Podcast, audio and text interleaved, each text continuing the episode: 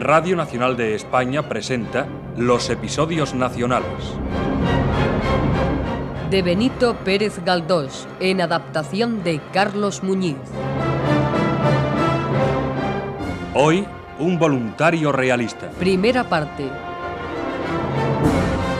Interpretan los personajes más importantes Antonio Durán, Pilar Quintana, Elena Espejo, Lola Villaespesa y María Antonieta Escriba. Con la colaboración de Luis Varela en Tilín. Narrador José Ángel Juanes. Dirección y realización Domingo Almendros.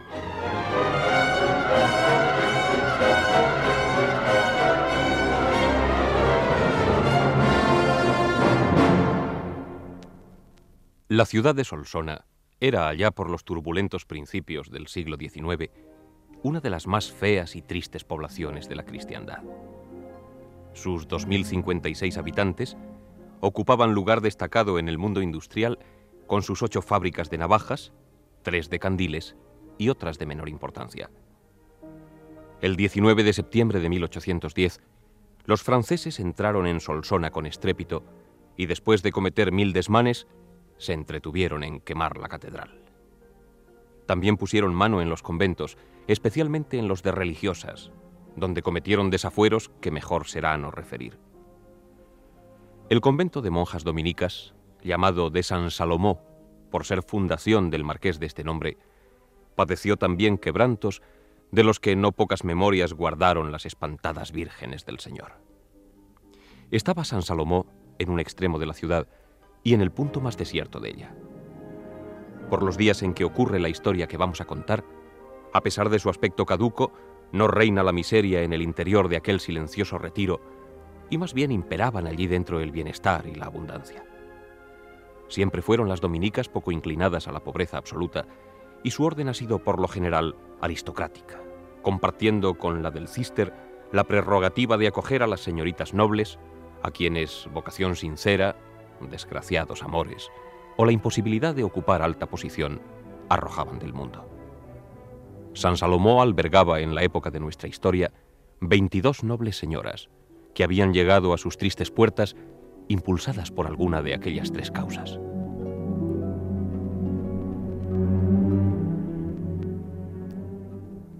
Durante 40 años fue sacristán de San Salomó un buen hombre llamado José Armengol.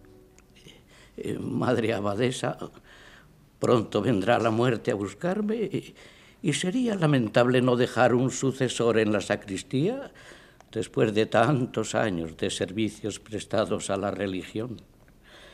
Eh, ya sabe usted que no tengo hijos. El único que tenía murió en la guerra del Rosellón. Eh, pero tengo un nieto que, aunque solo tiene 12 años, podrá algún día desempeñar este cargo que dejaré en breve. De acuerdo, José. Cuando llegue el momento, instruiremos a su nieto en todos los oficios de la sacristía y será un digno sucesor suyo. ¿Vive aquí? No, no, no, señora abadesa. En los montes de Cerdeña. Allí corretea libre y salvaje como los pájaros. ¿Qué edad tiene? Doce años, madre.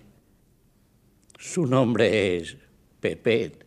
Oportunamente usted mismo se encargará de llamarle al convento. Ay, menester será hacerlo cuanto antes, que ya me encuentro muy viejo.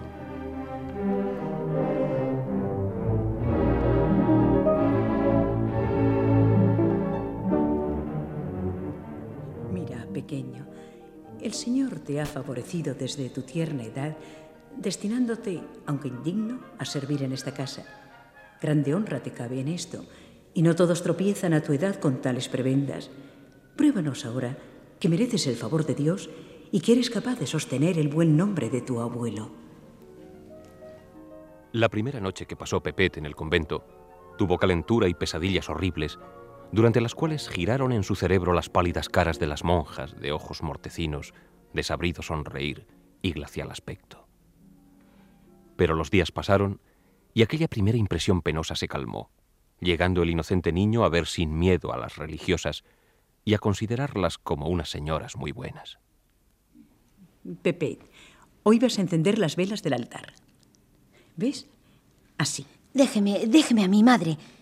Si es muy fácil. Luego ayudarás a esos remedios a fregar la plata, que aquí la tenemos siempre reluciente como un espejo. A mí lo que más me gusta, madre, es tocar la campana. Pero no sé dónde tienen ustedes la campana. La campana.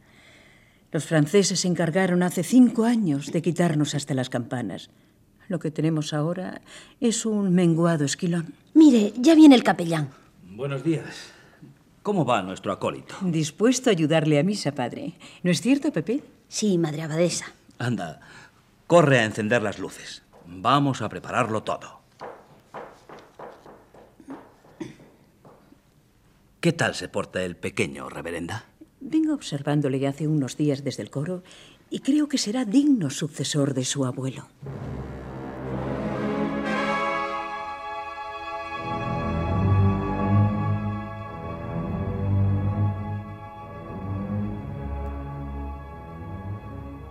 A los dos meses de hallarse en San Salomó, presenció Pepet un espectáculo que quedaría por siempre grabado en su mente. Era un día de gran solemnidad. La iglesia resplandecía como un ascua de oro, y eran tantas las luces que él solo recordaba haber encendido más de doscientas. El señor obispo, acompañado de un mediano ejército de canónigos y racioneros, había subido al altar mayor y entrado en la sacristía. Deslumbradoras ropas con encajes, oro y pedrerías cubrieron los encorvados hombros. Pero el estupor del sacristán en ciernes llegó a su colmo al ver que entre la fila de monjas arrodilladas en la delantera del coro apareció una joven de gran hermosura ricamente ataviada. Parecía una estatua, una mujer muerta que acabada de morir en aquel instante se conservaba derecha y de rodillas milagrosamente.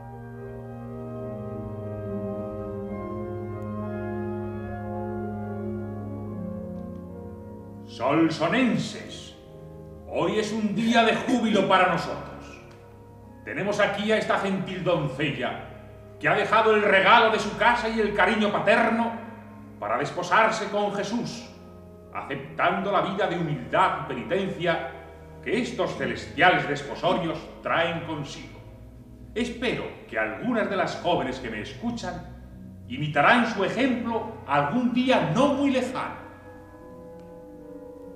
Madre, Madre Teresa, ¿pero qué le hacen a esa señora? Están despojándola de todos sus adornos mundanos, hijo mío. Qué hermosos cabellos tiene. ¿Cómo se llama?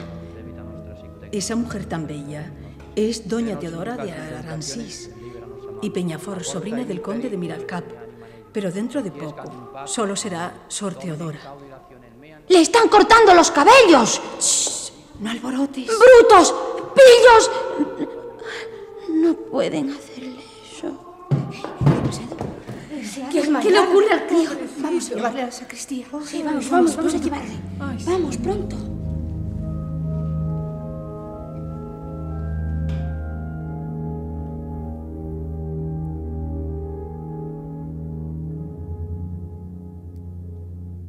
Las madres de San Salomó, que comprendían las necesidades de esparcimiento y solaz de la niñez, permitían a su acólito que fuese todos los días a jugar con los demás chicos del pueblo, los cuales tenían por costumbre congregarse al filo del mediodía en la ribera del río Negro.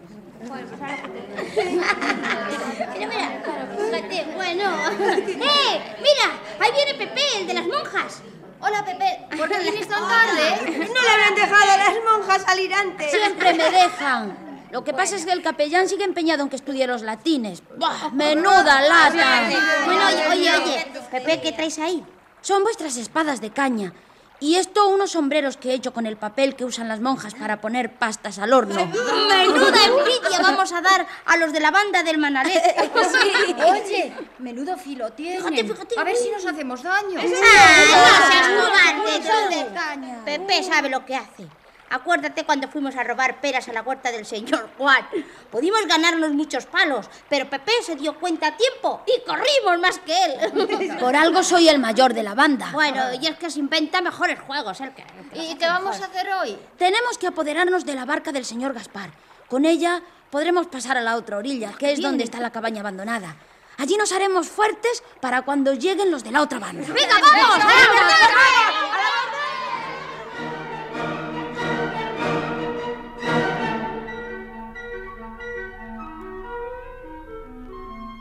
Pepet no ascendió a general. Lo fue desde el primer momento, porque su natural intrepidez y la energía de su carácter le pusieron enseguida en aquel elevado puesto, donde se habría conservado con asombro y orgullo de ambas riberas si no atajaran sus pasos gloriosos las calenturas. El río Negro, con sus verdosos charcos, era un foco de miasmas palúdicos. Muchos días pasó el chico entre la vida y la muerte, pero Dios y los cuidados de las buenas madres le salvaron.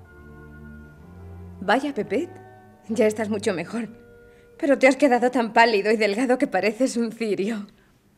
Ahora tienes que comer mucho para que se te vea algo más que ojos en la cara y puedas andar y correr como antes. Por cierto que vamos a llevarte para que pasees un poco por el claustro y la huerta. Hace un magnífico sol y eso te sentará bien. Lo que más siento es que no tengamos en la casa un mal juguete con que puedas vencer tu tristeza. Es usted muy buena conmigo, Sor Teodora. ¿Deseas alguna cosa? Dímelo y, y veré si puedo proporcionártelo. Estás muy triste. Yo... Yo deseo... Sí, señora.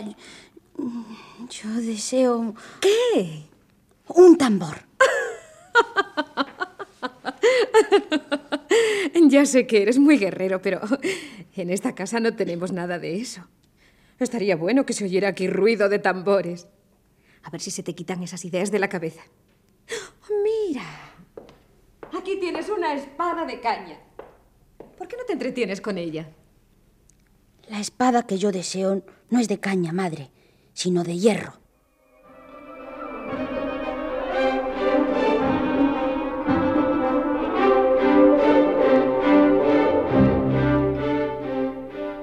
Pasaron los años y el muchacho crecía, mientras en el convento se desarrollaba placentera y sosegada la vida de las monjas.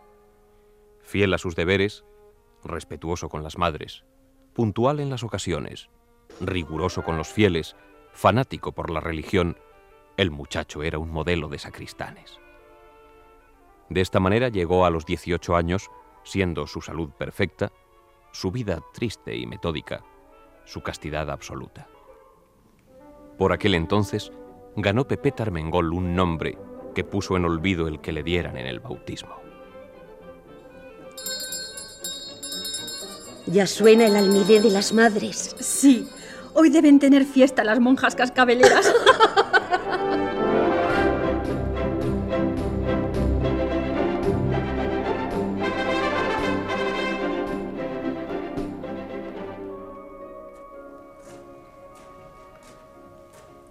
Adiós, señor Tilín. Adiós, doña Carmen.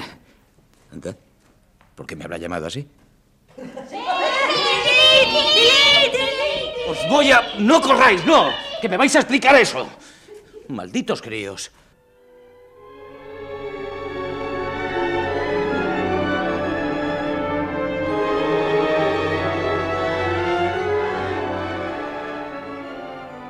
Tilín, dame un poco de cera para pegar estas flores. Pero bueno, ¿qué haces, Tilín? ¿No oyes lo que te digo? Vamos pronto. Ay, usted también me llama así, sorteadora. ¿Llamarte?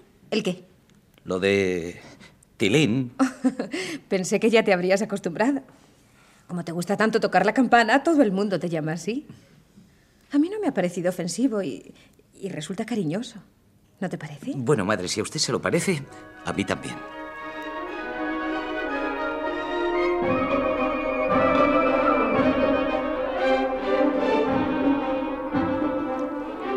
Haré de ti un excelente latinista, Pepet. Pero, padre, ya sabe usted que no se me dan muy bien los latines. Ya, ya.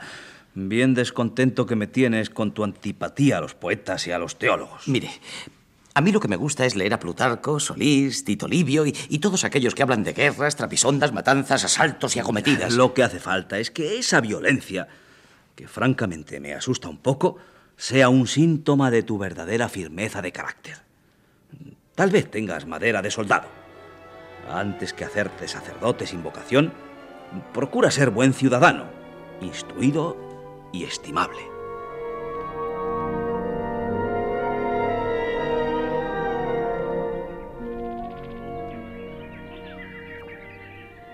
Tilín, tu conducta no es la de un buen sacristán, ni la de un hombre agradecido. La madre abadesa ha dicho que si sigues descuidándote en el servicio de la iglesia, se verá precisada a ponerte en la calle. ¿Me echará la señora? Bueno, no lo sé. Quizás no, pero lo cierto es que estás cada vez más distraído y, y no atiendes como debes al servicio de la iglesia. Espero que te portarás bien. Portarme bien. ¿Y a qué llamarán portarse bien? Hacer todas las cosas al derecho y, y no equivocarse en la misa. Y tener bien limpio todo el metal. Y no dejar la mitad de las luces sin encender. Hacer todo, como lo hacía el buen Tilín de otros tiempos. El otro Tilín. Ay, madre mía. Aquel era un niño y yo soy un hombre. ¿Qué edad tienes ya? Diez años menos que usted. Pronto cumpliré 23 años. Ya soy un hombre y, y ambiciono otras cosas. ¿No quieres decirme que ambicionas? Señora, que yo sea sacristán es lo mismo que si el demonio se pusiera casulla. Se acabó. Esto se acabó. ¡Ay, tunante! ¿De ese modo tratas a las pobres monjitas que te han criado? ¿No te parece una ingratitud? Perdone usted, pero hace tiempo que me siento como. como loco, tonto, maniático, yo, yo, yo no sé qué. No puedo olvidar lo que debo a las buenas madres. Pero deseo probar que Tilín sirve para algo más que para sacristán de monjas. Tilín, estás dominado por Satanás, que te quiere arrastrar al mundo, al pecado. Cuidado, detente. Cuidadito, hijo mío. Por ser ambicioso como tú, un hermano mío a quien quise y quiero con toda mi alma, ha sido muy desgraciado. Hoy le tienes emigrado, pervertido por el jacobinismo. ¿Qué deseas tú? ¿Qué quieres? ¿Quieres. ¿Quieres ser rico? ¿Poderoso? No, no, no. Si no estuvieras en esta santa casa, ¿qué oficio elegirías? El de soldado. Ah. ¿Te gusta matar gente? No. Bonito oficio. También se puede ser guerrero y santo al mismo tiempo. Ahí tienes a San Fernando, a San Jorge, a San Luis. Hasta en el mismo cielo hay milicias angélicas de las que es capitán el gloriosísimo San Miguel. No es mi deseo figurar en las milicias del cielo, sino en las de la tierra. Soy un desgraciado que delira despierto. Bueno, si usted no, no se ríe, si me promete no reírse, le contaré lo que pienso. Te escucho. Anda, ven. Siéntate en este banco. Yo, señora, desde muy niño, y cuando andaba solo por los montes de Cádiz, no tenía más pensamiento que el de meter ruido en el mundo. Me parecía que estaba destinado a luchar y, y, y vencer, ¿se entiende? No, no, por favor, no se ría. Dicen que todos los críos sueñan como yo soñaba, aunque cada cual según sus gustos. Yo todavía sueño. No, no nací para estar metido entre monjas, madre. Eres muy vanidoso. Soy dos hombres, señora. El sacristán y el guerrero. Todo mi afán es hacer justicia y castigar a los bribones y poner sobre todas las cosas la religión y sobre todos los hombres al mismo Dios. Vaya contilín. Dios me llevó a la biblioteca del señor capellán, donde los libros de historia acabaron de enloquecerme. Yo decía, lo que fue podrá volver a ser. Y tan hombre soy yo como, como Julio César. Pero al decir esto miraba mi sotana y pensaba que todos los grandes hombres han demostrado desde niños el destino que Dios les había dado. Y sus nombres eran los más propicios para la inmortalidad. Hernán Cortés no habría sido nada de haber sido sacristán y, llamarse Tilín, como yo. Jesús bendito, qué cosas se te ocurren. Lo malo es que por ahora no hay guerra. Solo paz en todas partes desde que echamos a los franceses. ¿Paz? Sí, señora. Paz. Pues eh, yo no la veo. No veo sino guerra. ¿En dónde está esa guerra? ¿En España? No, aquí no hay guerra ahora. Pero la habrá. Los masones tienen minado el trono. ¿El trono? Ha? Si es el más seguro del mundo. Mira, Pepet. Si me prometes guardar secreto, te explicaré lo que ignoras. Seré una tumba. Te equivocas grandemente al suponer que tendremos paz. nos aguarda una tremenda guerra. Con la derrota de los liberales no se ha conseguido nada. Todo sigue igual. Pero ya no gobiernan los liberales y hay un ejército. Cierto. Ya no gobiernan los liberales, pero, pero gobierna su espíritu. Y las sectas, las infames sectas masónicas, no han sido destruidas. El ejército, que se compone totalmente de masones, no ha sido disuelto y desbaratado. Y en cambio están sin organizar los voluntarios realistas. Cierto que se han concedido mercedes al clero, pero los primeros puestos los han atrapado los jansenistas. Andan sueltos muchos, muchísimos, que fueron milicianos nacionales y asesinos de frailes y monjas. Y la masonería se extiende hasta el mismo trono. Hasta el mismo trono, Tilín. Es posible. Ese trono que tanto ha costado, que fue preciso defender primero de los franceses y después de los liberales, no satisface las aspiraciones de nuestro católico reino. Se hace preciso que la religión triunfe. Contra la masonería, que es el gobierno de Satanás, se levantará la religión, que es el gobierno de Dios. Y todo lo que se oponga caerá. Y si lo que estorba es un trono, caerá también. Pero, pero no se pueden poner en duda los derechos de nuestro rey. Es igual. Sea como sea, solamente he querido probarte que, que la vocación guerrera no tiene nada de trasnochada. Y que un hombre puede llamarse Tilín. Y sin embargo. Oh, pero, pero. Si está anocheciendo. ¿Qué tarde es? Tilín, corre a tocar el ángelus. Que dirá la madre abadesa si me ve aquí charla que te charla. ¡Corre, hombre! ¡Corre! Parece que estás lelo.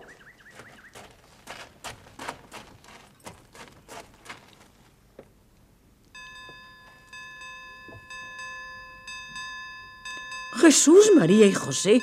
Vaya un modo de tocar el ángelus. Tilín se ha vuelto loco. Parece que toca rebato.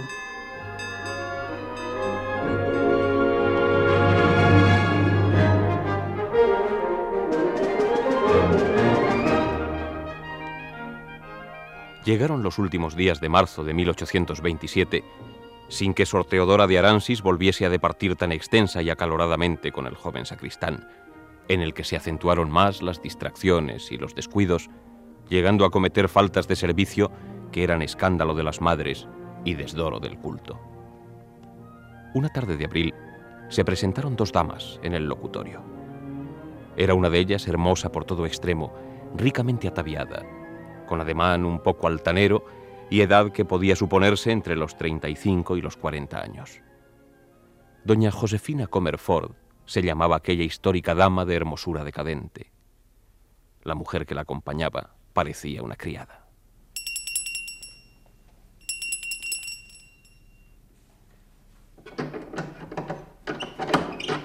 Oh, doña Josefina. No me habían dicho que era usted. Voy a coger la llave de la puerta. Abra usted cuanto antes.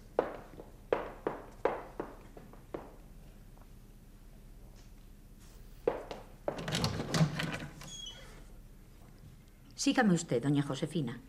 Su acompañante puede esperar aquí. Las madres están ahí en la sala de locutorio.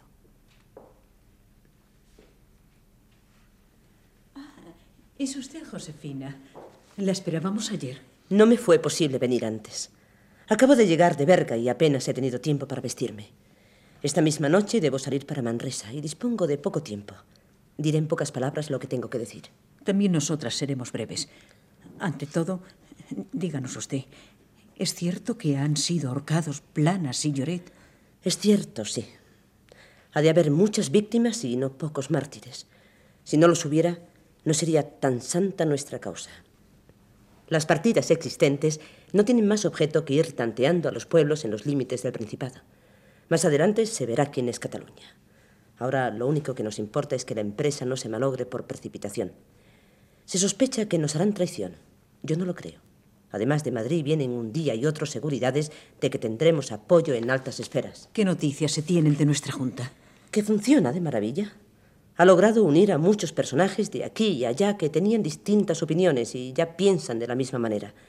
El acuerdo es perfecto entre el arzobispo de Tarragona, el señor Miguel, vicecancelario de Cervera, el padre Berry de Santo Domingo, el señor don José Corrons, lectoral de Vic, el domero de Manresa, el guardián de capuchinos de esta ciudad y el valiente entre los valientes, nuestro indomable Jep dels. ¿Hay instrucciones de Madrid? Sí, muy precisas. Han resuelto las dudas que habían en puntos muy esenciales. Los escrúpulos de algunos se han disipado. El beneplácito de la Santa Sede ya es evidente y aún se tiene por segura la protección de Rusia y de la Francia. En el Palacio de Madrid se sabe todo lo que pasa aquí y no se dará un paso por estas leales montañas que sea hijo del acaso del capricho. Todos nos moveremos con arreglo a un plan admirablemente concertado. Loado sea el Señor que ha hecho posible este milagro. En lo que nosotras podamos ser útiles. Pueden serlo, amiga mía. Primeramente, al dinerillo que ustedes tienen en depósito, se unirá dentro de poco el que se está recaudando en esta diócesis de Solsona y parte del que vendrá de Madrid. Lo entregará al señor Dian y ustedes lo darán a Jeb dels Estanys, a Caragol o a Pisola. También podrá usted recibir dinero del alcalde de Solsona o dárselo. Aquí traigo la clave de la cifra. Estas son las equivalencias. Estudienlas y si hay alguna cosa que no comprenden, me lo dicen. Sí. Ah, Está clarísimo. He comprendido perfectamente. Se hará todo como lo mandan los señores. Dulcísimos para nosotros prestar este concurso a obra tan insigne. Ahora que todo lo material está preparado, falta tan solo que se esgriman aquellas armas sutiles contra las cuales no pueden nada los más altos torreones ni la artillería más formidable. Yo, como pecadora, poco podré alcanzar con mis preces, pero ustedes pueden conseguir mucho con sus oraciones. Nada se conseguirá con oraciones. Cuando el mal ha tomado semejantes proporciones y domina arriba y abajo, ¿de qué valen los rezos? ¿Quiere decir que está usted de acuerdo con las brutalidades y matanzas? ¿Por qué tantos ascos a la guerra, Madre Montserrat? La guerra impulsada y sostenida por un fin santo es necesaria. Y Dios mismo no la puede condenar. Él mismo ha puesto la espada en la mano de los hombres cuando ha sido menester. ¿No peleó Josué? ¿No peleó Matarías, gran sacerdote? ¿No pelearon los macabeos y el santo rey David? Bonito papel habría hecho San Fernando si en vez de arremeter espada en mano contra los moros, se hubiera puesto a rezar esperando vencerles con rosarios. Hermana Teodora de Aransis, usted es una niña. Tengo 32 años. Y yo tengo 60. He visto guerras y usted no. He visto las horrorosas calamidades de la guerra. Este santo asilo profanado, derribadas sus paredes a cañonazos y sus claustros y celdas invadidos por una soldadesca infame. Los pocos cabellos que tengo se erizan todavía en mi cabeza al recordar aquel día de septiembre de 1810. Aborrezco la guerra y el ruido de un tambor me hace morir. Sor Teodora, que es una niña, todavía piensa mundanamente y tiene los espíritus muy levantiscos. No se trata ahora de soldados del infame Napoleón, señora. Precisamente es todo lo contrario. Los soldados de la fe no darán sustos a la asustadiza madre Montserrat. Todos los soldados son iguales y todas las guerras odiosas. Hay cabezas tan duras que no entenderán nunca. Y hay espectros tan tiesos que causan horror. Y yo sé de quién tiene la lengua muy larga. Y yo sé de quién la tiene llena de veneno. Y yo... Paz, paz. Yo pienso también que la guerra es a veces necesaria y que Dios mismo la dispone. No hay tanto motivo para que la madre Montserrat Ni para que se altere la armonía que en estas casas debe reinar. En nombre de nuestro Señor Jesucristo, le ruego a las dos hermanas que me oyen que sofoquen el rencor y se reconcilien como buenas cristianas.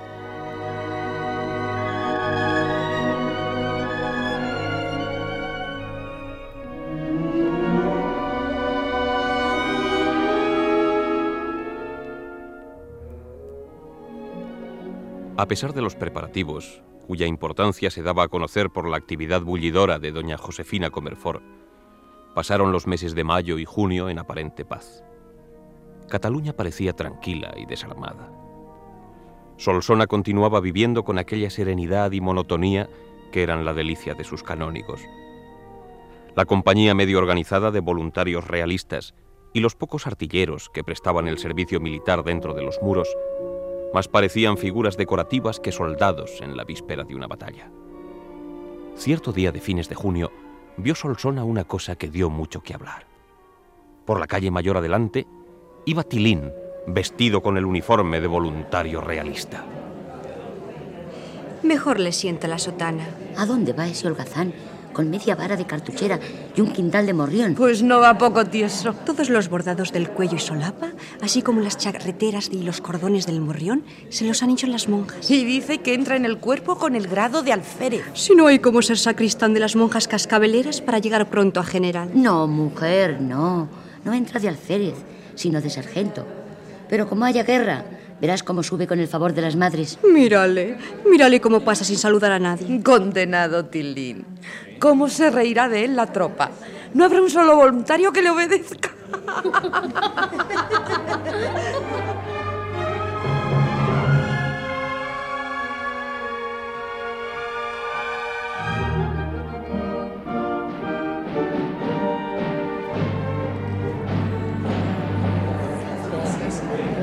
¿Y qué pasa?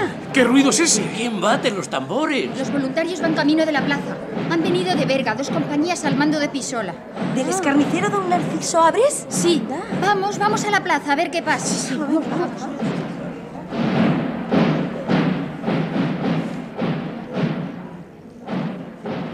Hermanos, Cataluña se lanza a la guerra porque el monarca no goza de la libertad necesaria para gobernar el reino.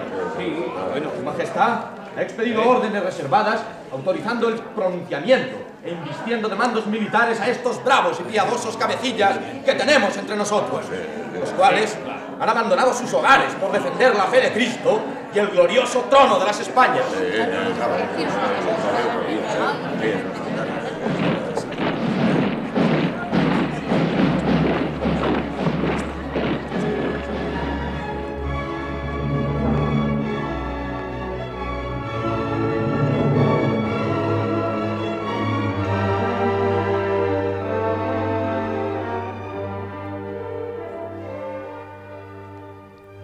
Amigo Pisola, ese Guimaraens, contraviniendo las órdenes de usted, ha dicho que no entregará armas para su gente y que si viene es a cortarle a usted las orejas, a él habría que cortárselas. Sosiéguese, señor capellán. A ese espantajo de Guimaraens no se le conquista con amenazas. Yo le conozco muy bien. Ya sabe usted que una hermana suya está en San Salomó. Déjeme vuecencia ir allá y verá cómo sin ruido ni amenazas le obligo a reconocer la autoridad que ha dado a vuecencia la Junta de Cataluña. Me parece buena idea. No se tome esto a broma, amigo Pisola. Tilín es amigo de don Pedro, que es el mayor y más refinado glotón que hay en todo el Principado. ¿Saben ustedes cómo se conquista a ese hombre? Con la artillería de las monjas de San Salomó. Si Tilín consigue de las madres un par de perdices en adobo, o siquiera un mediano plato de natillas, verá usted qué victoria alcanza nuestro bravo rapavelas. anda, hijo, anda. Dile a la madre purificación que se esmere. Se trata de una gran conquista. Puedes ir, muchacho. ¿Necesitas gente? Eh, tres hombres escogidos por mí, señora Bres. Toma los que quieras. Dentro de dos horas estaré de vuelta.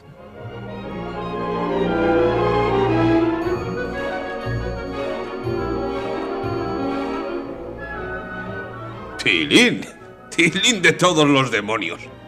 Así que es cierto que te has echado a militar. No he visto en mi vida mamarracho semejante. Déjame, déjame que te vea por detrás. Hombre, si tienes hasta bayoneta. ¡Ja! Con esa facha te juro que si ayudas a misa he de ir a verte. ¿Y qué? ¿Qué dicen las reverendas? Las señoras no tienen novedad. ¿Me traes algo de su parte? Vamos, tú nunca has venido a mi casa con las manos vacías. Ya veo que no traes cesta ni bandeja. Esas pícaras han dejado apagar los hornillos. Siéntate, Tilín. Echaremos un cigarro. Gracias, señor. Tengo que marcharme pronto. Entonces, ¿a qué has venido? ¿A traer un recado? ¿De las monjas? Sí, señor. ¿Qué quieren esas señoras? Que me entregue usted inmediatamente todas las armas que tiene en su casa y que se venga conmigo para ponerse a las órdenes de Pisola. bueno, di, di a tus amas que me he muerto de risa. Pobre Tilín. Eh, eres un mamarracho. Pero chistosísimo. Eh, Y con esa casaca y esos humos de general. No he venido aquí a hacer reír. Miserable, ¿qué haces? Saltarle a usted la tapa de los sesos si no me obedece. Si se mueve o grita pidiendo socorro, le mato como un perro. Tengo 40 hombres en el bosque a espaldas de la casa con encargo de arrasar y matar a todos los que habitan aquí. ¡Ratero! ¡Valentín! ¡Suárez! ¡Mueva! ¡Miserables ladrones! ¡Dios valdrá vuestra alegría! ¡Suárez! ¡Valentín!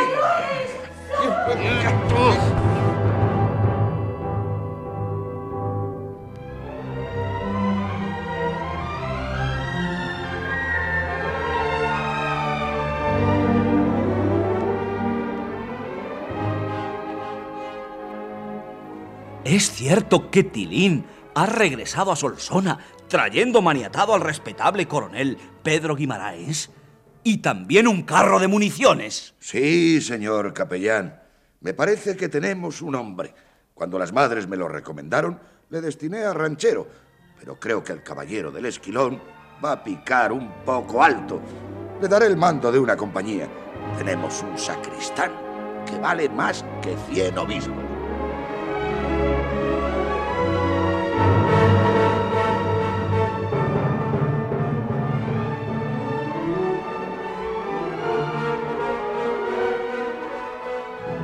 Mira, Tilín, yo voy ahora hacia Balaguer y la conca de Trep a recoger las tropas que se están organizando. Tú te vas hacia Pinós, donde hay mucha gente que no ha querido afiliarse. Te llevarán 50 hombres con el encargo de reclutar 200. Ay, no te olvides de los caballos, que en este país hay muchos. Oye, otra cosa, también hay mucho dinero. Lo necesitaremos. Nos reuniremos en Cardona para ir a Manresa, donde nos espera el general en jefe James Delsenstein. Si encuentras tropas del gobierno, las dejas pasar. Así lo haré, señor.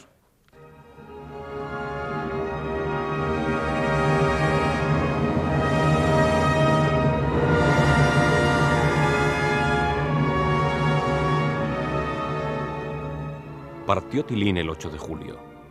Desde el principio asombró a todos la atinada organización que supo dar a su pequeña hueste, principalmente por establecer en ella la más rigurosa disciplina.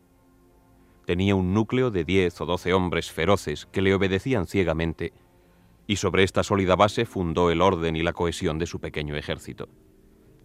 Cumplió las órdenes recibidas tan fielmente que cuando se puso camino a Cardona, donde le esperaba Pichola, había recogido doscientos hombres, más de quince mil duros, muchas armas y ochenta caballos. Llegó a tierra de Cardona el primero de agosto.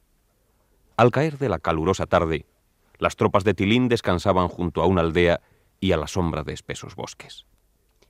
El jefe avanzó paseando por la carretera en compañía de su segundo y de un tal padre Maza que conocía bien la región.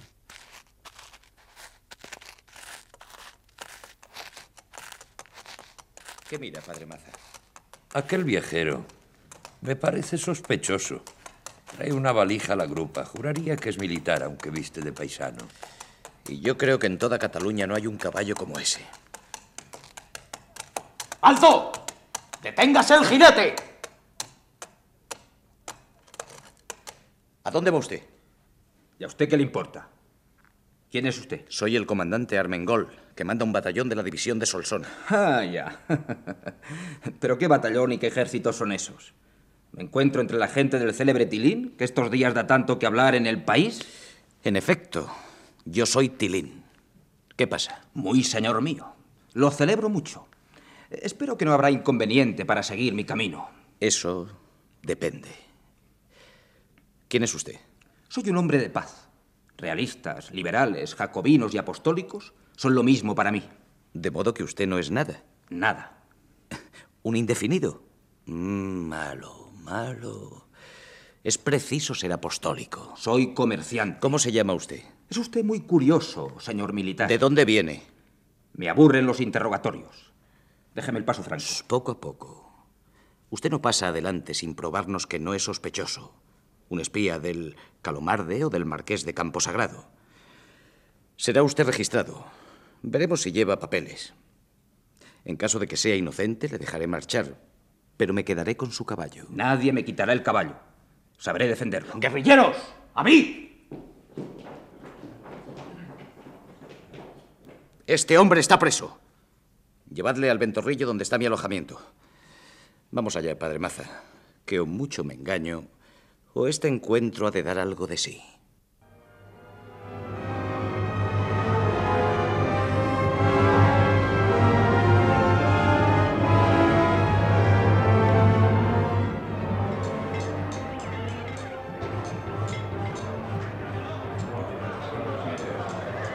Dale al caballo un pienso y agua.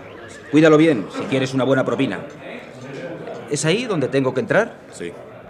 Pues lleva dentro mi valija.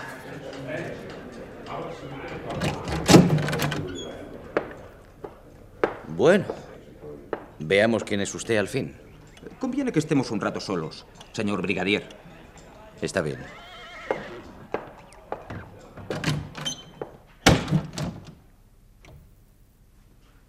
¿Qué desea de mí, señor brigadier? Sepa usted que yo no soy brigadier. ¿No? Yo creí que sí. Como en Cardona oí hablar tanto de usted y se decía que había sometido toda la provincia de Lérida, juzgué que un caudillo de tanto valor no podía menos que tener tan alto grado. Soy comandante. Me habían dicho que era usted muy joven, pero nunca creí que lo fuera tanto. También dicen que es usted muy atrevido. Hoy mismo he oído censurarle por excesivamente osado. Y hasta me han dicho que Pichola piensa quitarle el mando de esta fuerza. ¿Destituirme? ¿Quitarme el mando?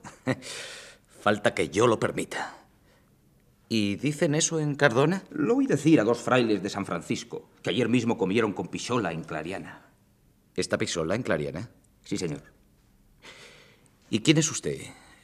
Juraría que no es comerciante. Cierto, no lo soy. Me llamo don Jaime Servet y vengo de Barcelona. ¿Y a dónde va usted? A Cervera. Si usted va como amigo de nuestra causa y me lo prueba mostrándome sus despachos, le dejaré seguir. Si va como particular a negocios propios y me lo prueba, le dejaré seguir también, quedándome con el caballo. De lo contrario, le fusilaré. Voy a Cervera a llevar órdenes de la Junta de Barcelona. Muéstreme el salvoconducto. No tengo salvoconducto. Lo tenía, pero por un descuido que pago muy caro, dejé ese papel en manos de Jeb dels Estanys, cuando me presenté a él en Vic. Qué casualidad.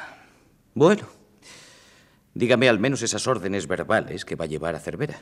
Si usted se llamara Fray Agustín Barrí, guardián de capuchinos de Cervera, lo haría de buen grado.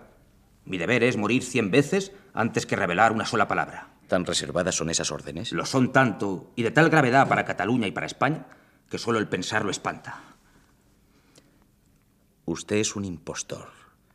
Tal vez un espía de Calomarde. Voy a mandar que le fusilen inmediatamente. Allá usted. Ya le pedirán cuentas por haberlo hecho. ¿Qué contiene esa maleta? Nada de particular. Deme usted la llave. Ahí la tiene.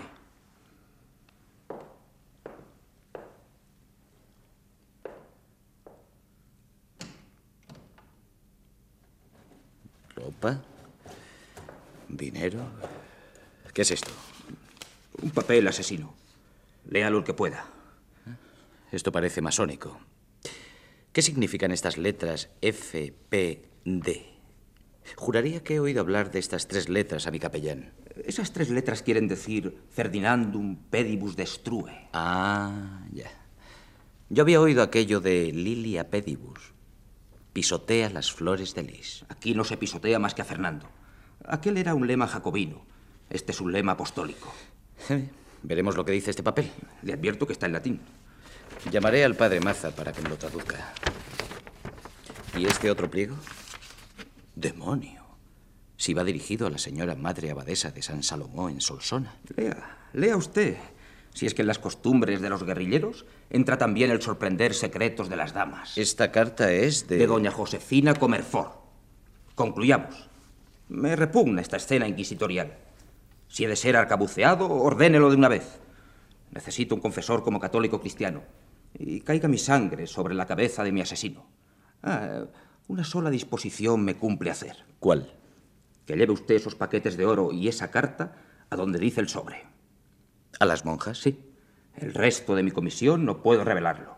El secreto se va conmigo. Con usted, la responsabilidad de este crimen. Caballero, es usted libre puede seguir su camino. Solo le pido un favor. Estoy a sus órdenes. Que lleve una carta mía a San Salomó. Es para Sor Teodora de Aransis.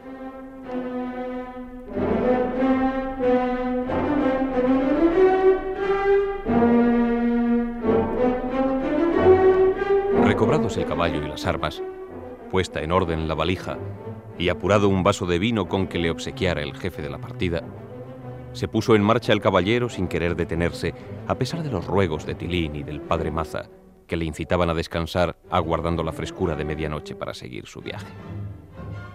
La verdadera causa de su precipitación era un deseo de ponerse a gran distancia de semejantes pájaros. Metió espuelas para alejarse todo lo posible, temeroso de que fueran en su seguimiento. La noche era oscura y el camino solitario, pero el alma del caballero estaba alegre.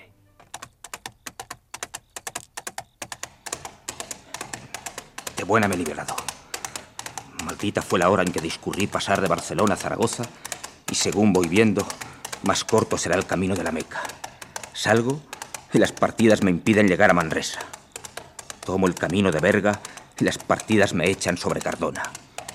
Ahora creo que voy en dirección de Solsona, pero no me extrañaría verme a las puertas de Pekín si sigo tropezando con bandidos y sacristanes. Un puñado de hombres refugiados en Inglaterra se empeñan en liberar a su país del despotismo. Y mientras ellos sueñan allá, ese mismo país se subleva, porque el despotismo existente le parece poco y quiere aún más esclavitud, más cadenas, más miseria. ¿Qué tengo yo que hacer aquí? Pero no, es preciso ir a Zaragoza. ¿Qué me detiene? ¿El peligro? ¿Tendré yo menos valor que el pobre Valdés o los hermanos Bazán? ¿Y, por qué me ha de ir tan mal como a ellos? ¿No hay quien acabe con Salvador Monsalú? no todo el país está tan fanatizado como Cataluña. Ni toda Cataluña está compuesta de frailes. Ni todos los frailes son guerrilleros. En Barcelona hay liberalismo y cultura suficientes para compensar este salvajismo de la sublevación apostólica. Cuando di a conocer la noble idea que hoy agita lo más selecto de los emigrados, en Barcelona todos la creyeron irrealizable. Pero lo que sea imposible en Cataluña puede no serlo en Aragón, donde el clero tiene mucho menos poder. Con la autorización escrita y cifrada que me dio la Junta de Barcelona, para la de Zaragoza me bastará. Y tal vez me ayude también la esquela para las monjitas de San Salomón. Sí, si aquella buena mujer que me alojó en Cardona no me hubiera dado este papel, que es una especie de memorial pidiendo chocolate, a estas horas no estaría aquí. También guardaré la carta de Tilín para la monja. Benditos sean los amigos que me enteraron de las intrigas de doña Josefina Comerfort y de las madrecitas de San Salomón.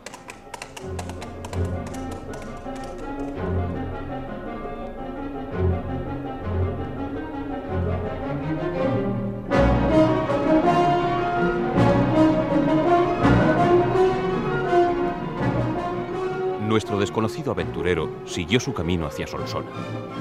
No bien hubo pisado el caballo blanco los guijarros que pavimentaban sus calles, cayeron sobre el caballero tantas desventuras que tuvo por dichoso el encuentro con Tilín y las demás trapisondas y padecimientos de su trabajada existencia. Dejémosle ahora lamentando su triste suerte en las mazmorras del ayuntamiento y veamos lo que aconteció al bravo Tilín y el giro que tomaron sus asombrosas y nunca vistas proezas.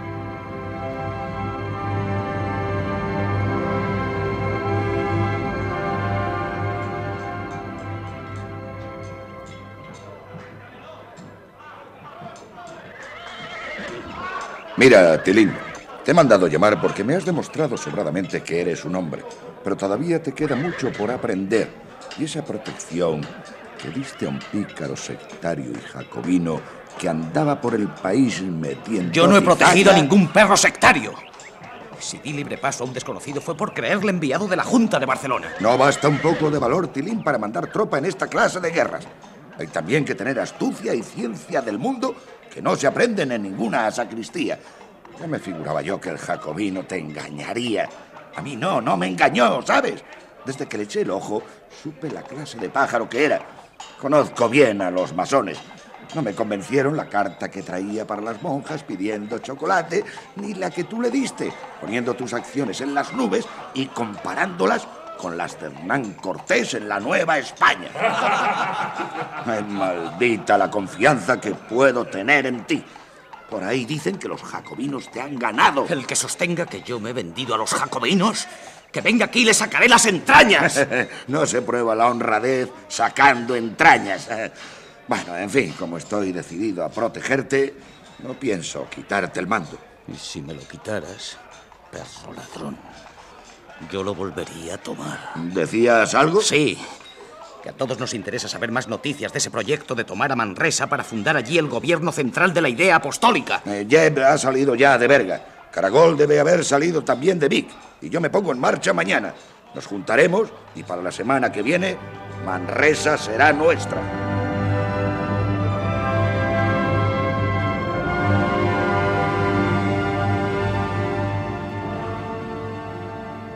Al día siguiente, Tilín recibió la estocada mortal de la envidia con la orden de permanecer en Solsona mientras el resto de la tropa y somatenes iban sobre Manresa.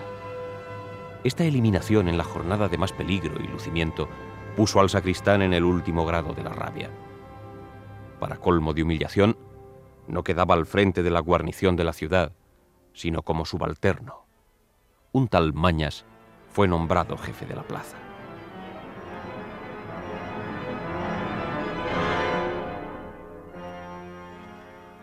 Tilín, desde que te han ordenado permanecer en Solsona, vagas por ahí como una alma en pena.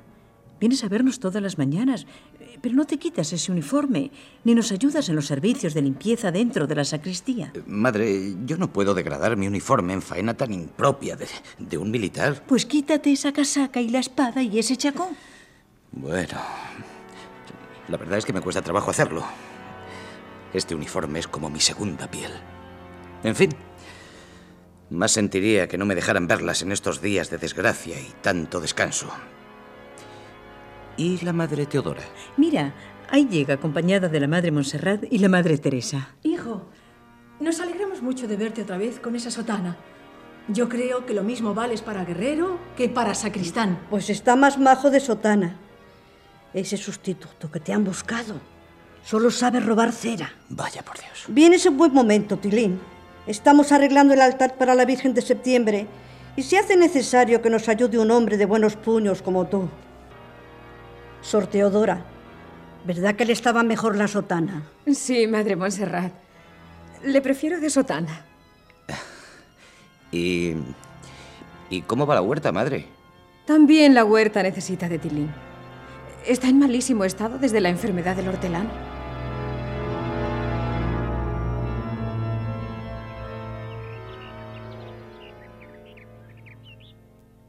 No sabemos nada de Manresa, Tilín.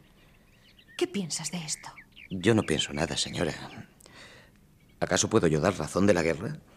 ¿No han creído que todo puede hacerse sin mí? Ha sido una injusticia. Ya te dije que la madre abadesa piensa escribirle dos letras a Jeb de Estañes. Y yo le he escrito ya sobre el particular a doña Josefina Comerfort. ¿Pero qué me importa a mí, Jeb y doña Josefina? Ni piensen que porque me han dejado aquí voy a quedarme en la sacristía de San Salomón. No, eso no, no faltaría más. Tu vocación y tu ardor guerrero te llevan a ser general. Y lo serás. ¿General? Claro que sí. Pues general o no, van a saber quién soy yo. La venganza es cosa mala, Tilín. Muy mala. Debe ser siempre bueno. Algunos guerreros han sido santos. Pero yo no quiero ser santo. Y aunque quisiera, tampoco podría. ¿Por qué? Santo yo. Mi corazón arde como una hoguera. Quise ser soldado y, y, apenas empecé a serlo me atan las manos. Señora, yo no lo puedo remediar. Yo haré barbaridades. Haré estragos y, y quizás mi memoria sea maldita. ¿Por qué? Explícame eso. Porque... Porque soy ambicioso. Me faltan alas. Me sobra espacio. Pues no ambiciones tanto. No puedo, no puedo. ¿Cree usted que me satisface esa guerra mezquina de estúpidos y salteadores? No. Yo quiero mandar verdaderos ejércitos. Después de esta guerra, vendrá... No, no vendrá nada. Delante de este sacristán destruido, no hay más que imposibles.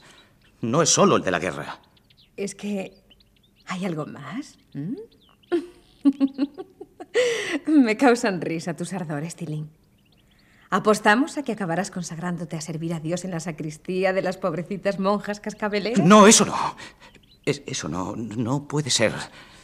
Yo no puedo continuar en San Salomo. Ay, ya no nos quieres, pícaro. No, no es eso. Yo no puedo seguir aquí. Soy muy malo y, y no me puedo vencer. El valiente es cobarde consigo mismo. Madre, yo necesito decirle una cosa. Pero... ¿Pero qué te pasa? Madre, mujer, sorteadora. Por Dios, quiéreme. ¡Tilín! ¡Jesús! Quiéreme, quiéreme. Monja, yo te amo. ¡Jesús crucificado! ¡Ay, ampárame! ¡Vete, Satanás! ¿Quién está ahí?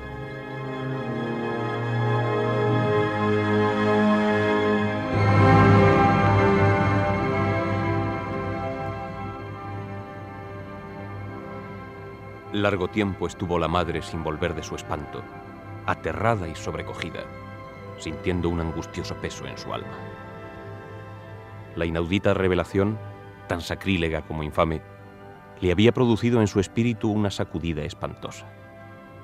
No obstante, el espíritu de la buena religiosa estaba limpio de pecado en aquel negocio, y ni con fugaz idea, ni con vano pensamiento era cómplice de la execrable pasión de Armengol.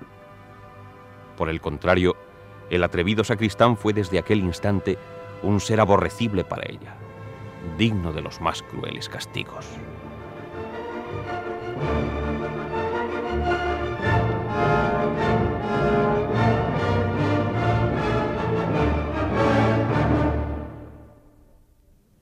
Acabamos de ofrecerles la primera parte de Un voluntario realista, de los episodios nacionales de Benito Pérez Galdós en adaptación de Carlos Muñiz. Han sido sus intérpretes Antonio Durán en Salvador Monsalud, Pilar Quintana en Sorteadora, Elena Espejo en Doña Josefina, Lola Villa Espesa en La Abadesa, María Antonieta Escribá en Madre Montserrat, Mari Carmen Mora en El Niño Pepet, José Laot en Pichola, Aníbal Vela en Guimaraens, Lola Crespo en Sor Teresa y Fernando Chinarro en El Capellán. Con la colaboración de Luis Varela en Tilín. Narrador José Ángel Juanes. Efectos especiales Bernard Domingo y Joaquín Úbeda. Control y registro de sonido José Fernando González y Francisco García. Montaje musical Gonzalo Corella. Dirección y realización Domingo Almendros.